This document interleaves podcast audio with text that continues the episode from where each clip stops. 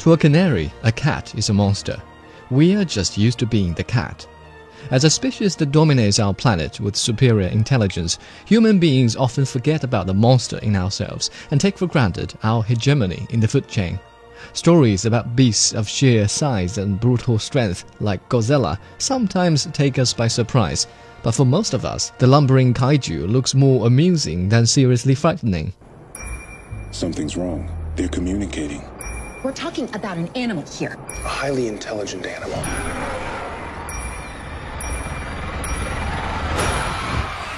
On the other hand, smart predators with cunning and resource equal to mankind are a different story. Because we Homo sapiens are vulnerable against enemies with fangs and claws that can't be outsmarted.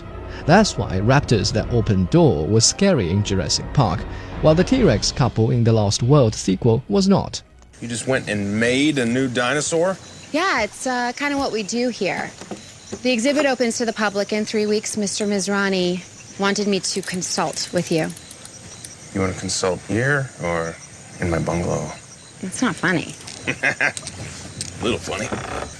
14 years after the last entry to the franchise, the 2015 edition Jurassic World has plenty of lessons to draw from. This time, they've got the formula right. Indominus rex, a genetically enhanced predator the size of a Tyrannosaurus rex, is concocted in the research lab as a new attraction for the dinosaur theme park. The combination of DNAs from various unidentified species yields the most lethal killer, the fear of which keeps viewers thrilled despite a stale format. See, it's all about control with you. I don't control the Raptors, it's a relationship. It's based on mutual respect. That's why you and I never had a second date. Excuse me, I never wanted a second Who prints date. out an itinerary for a night out? I'm an organized person. Huh, what kind of a diet doesn't allow tequila? All of them, actually.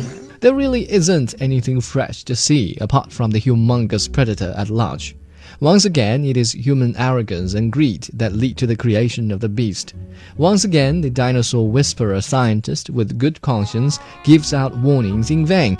And once again, innocent children need to survive the jaws. Lead actor Chris Pratt tries to play alpha among a pack of raptors, but he's given no chance to cast his pelvic sorcery. Hold your fire! Do not fire! Put 12 amps in these animals, they're never gonna trust me again. Blue, stand down. Stand down. Hey, hey! What did I just say? Delta, I see you. Back up. Okay. Good. Good. In the battle of teeth, humans have no place. In a movie that aims for bigger, louder, and more teeth, character development can be problematic. Chris Pratt is not the only casualty. Also at fault is the park owner Simon Masrani, played by Irrfan Khan, initially posing as an adorable boss who cares about staff and dinosaur welfare, but later reduced to an irresponsible playboy consumed by corporate greed. The worst slip up, however, is when one of the small boys breaks down over their parents' divorce. Despite no previous subtext leading up to this point, nor is the subject addressed ever again thereafter. What is that? Her tracking implant, she clawed it out. How would it know to do that? She remembered where they put it in.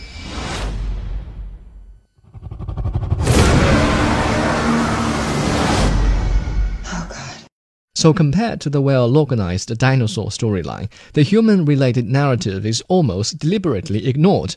For those of you who merely wish to see more teeth, Jurassic World offers a brilliantly executed story. Just don't expect it to be perfect.